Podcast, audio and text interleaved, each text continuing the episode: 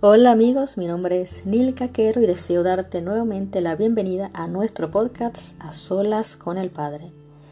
Este es un episodio especial debido a que estamos en Semana Santa y desde ayer he tenido la inquietud, el deseo en mi corazón de compartirte este episodio. Lo escribí hace aproximadamente dos años y espero que sea de bendición para tu vida, tanto como lo ha sido para la mía desde el momento que lo escribí. Ahora sí, como te digo siempre, acompáñame.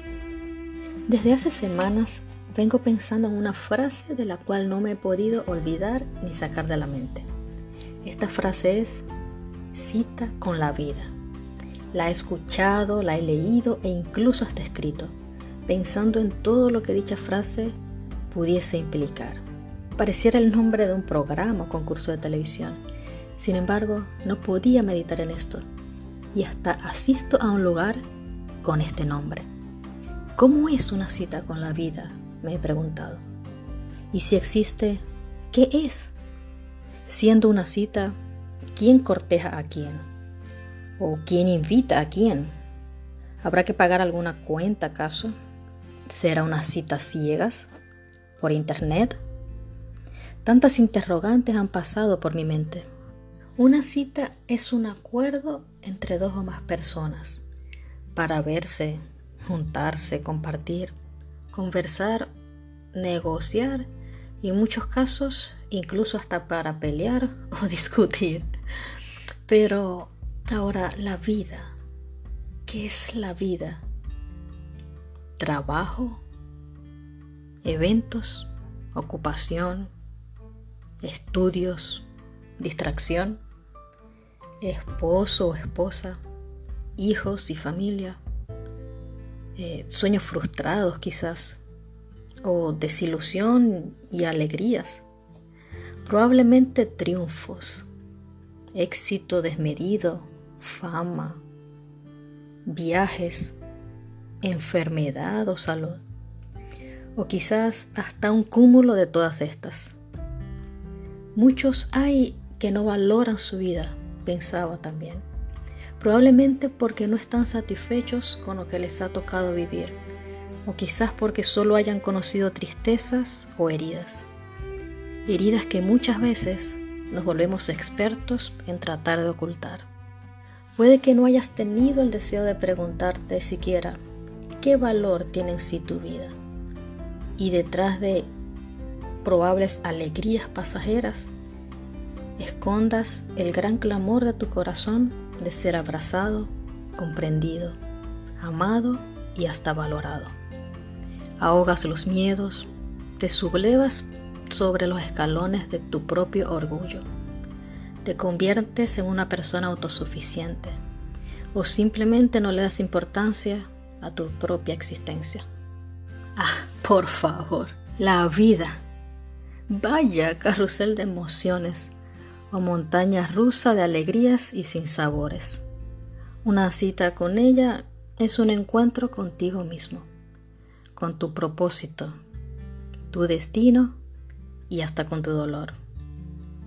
Como en la historia de tres hombres condenados a muerte, en la más terrible de las formas, todos colgados, cada uno en una cruz, cual viles malhechores, exhalando sus últimos suspiros.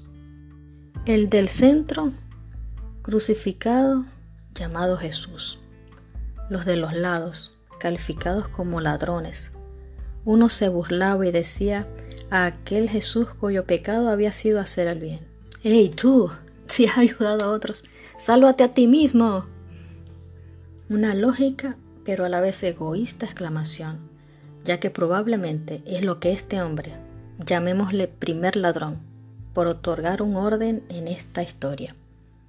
Lo que él hubiese hecho, salvarse a sí mismo, sin pensar que sus compañeros estaban en la misma situación. Y de repente se escucha la voz del segundo ladrón diciéndote, acuérdate de mí cuando vengas en tu reino. Un condenado a muerte no tiene mucho, o mejor dicho, nada que perder pues no le queda nada, solo esperar a que termine su vida. Este segundo ladrón creo que recapituló cada segundo de su existencia en esos momentos de agonía. ¿Y qué si de verdad este era el Mesías? Imagino que quizás se preguntaba. Si ya no tenía nada más que perder, ¿por qué no arriesgar su último aliento para pedir por algo que quizás ganaría?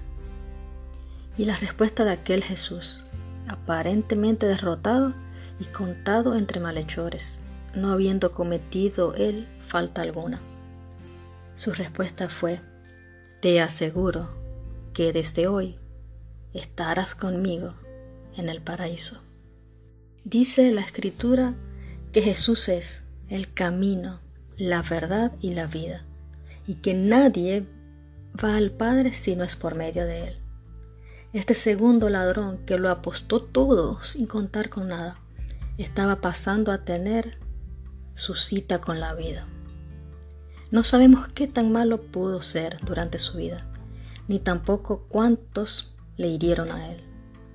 Lo cierto es que quería algo más que lo había que no había conocido, algo más de lo que había visto, escuchado y vivido siempre y crucificado junto al mismísimo Jesús, abrió su corazón para pedirle que se acordara de él. Me pregunto, ¿quiénes habrían olvidado a este segundo ladrón? ¿Habrá conocido a su madre? Quizás fue su padre que lo abandonó. ¿Tendría abuelos? seguro que sí, pero los conocería. Hermanos, no sé. ¿Quién lo habría olvidado? ¿Quién lo olvidaría? Él solamente pidió, acuérdate de mí. ¿No estaba acaso Jesús muriendo juntamente con él? ¿Cómo podría un muerto entonces recordar a otro muerto? Sí, Jesús estaba agonizando también allí. Pero este segundo ladrón sabía que este Jesús crucificado en medio de ellos, injustamente, transpiraba vida y él no quería perder la única oportunidad que tenía. Su corazón agobiado por la sentencia se compungía con tan solo pensar que en ese Jesús que estaba siendo crucificado en medio de ellos había ese algo más que él necesitaba y que no conocía. Y si bien no lo había aprovechado eh, en esa vida, no quería dejar pasar esa única cita que todavía le quedaba en ese suspiro. ¿Quién había olvidado a este segundo ladrón? ¿Quién? ¿Cuánto rechazo quizás había sufrido? ¿Por qué llegó hasta ese punto de estar muriendo así? Él solo pidió ser recordado. Acuérdate de mí, decía. Pero ¿quién recordaría a un vil y común y quizás hasta vulgar malhechor? ¿Por qué tenía Jesús que concederle eso si antes este hombre quizás nunca se comportó como debía? Y la única respuesta que encuentro es que, que esto fue por amor. Sí, solo por amor. Y es porque Jesús vino fue justo a eso, a buscar y salvar lo que se había perdido. El segundo ladrón pidió ser recordado cuando Jesús volviera en su reino. Pero al instante de abrir su corazón y hacer tal petición, Jesús no le dice que lo hará como él se lo había pedido, sino que en ese mismo instante le, afirma que desde hoy, desde hoy, es decir, desde ese mismo instante, estaría con él en el paraíso. Ese segundo ladrón sabía que en Jesús había algo más, que podía tener futuro aún después de esa cruz. Lo que tal vez no se imaginaba era recibir tanto y en tan poco tiempo, después de haber vivido lo que vivió y de haber hecho lo que, lo que hizo. El primer ladrón, aún en su condición, dudaba y quizás hasta juzgó con incredulidad. No se dice más nada de él. Nada más, no se escucha nada más. Cada uno tomó su propia decisión y expresó los deseos de su propio corazón. El segundo ladrón quiso darle un vuelco a sus últimos alientos. ¿Y por qué no? Experimentar esa transformación de la que tanto se hablaba. que hacía Jesús en quienes creían en Él. Un encuentro con Jesús es la cita con la vida misma. Es la cita que te desafía, que te enamora, te da esperanza, que ve lo mejor y más lindo de ti aún en tus peores circunstancias, aunque todos los demás te crucifiquen, te rechacen y hasta te olviden. Es una cita que le da un giro a tu vida, una cita que te transforma, que te hace querer cambiar y mejorar tus días. Es una cita única, única en esta tierra, pero con resultados que afectarán tu eternidad. Una cita que te dará propósito y te llevará a tu destino. Al segundo ladrón lo llevó al paraíso. A ti puede llevarte a los brazos del Padre. No importa lo que otras relaciones, encuentros o citas hayan marcado tu vida, para bien o para mal, hasta llegar al punto donde estás. Quizás no estés crucificado ahora, lógicamente. En ese instante, en aquella ocasión, la cruz para este ladrón era una cruz de madera.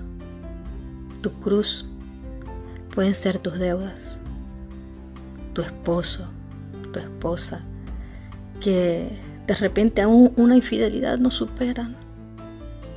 Puede ser un hijo que estés sufriendo porque no hayas cómo sacarlo de las drogas, el alcohol y ves que su vida peligra y se va tristemente como cualquiera. Quizás no estás condenado a muerte, lógicamente, pero sea lo que represente esta historia para ti hoy, Jesús está allí a tu lado. Él se crucificó contigo, puedes verle, está a tu lado y Él entiende tu dolor esperando a que pongas en Él tu confianza, que dirijas a Él tu mirada, tu voz, de ese, que, de ese más, que anheles ese más, que sientes y en lo profundo de tu corazón quizás sabes que puede haber en Él para ti. Con Él puedes abrir tu corazón, porque Él está crucificado junto a ti y entiende tu dolor. Puedes pedirle sin miedo que se acuerde de ti.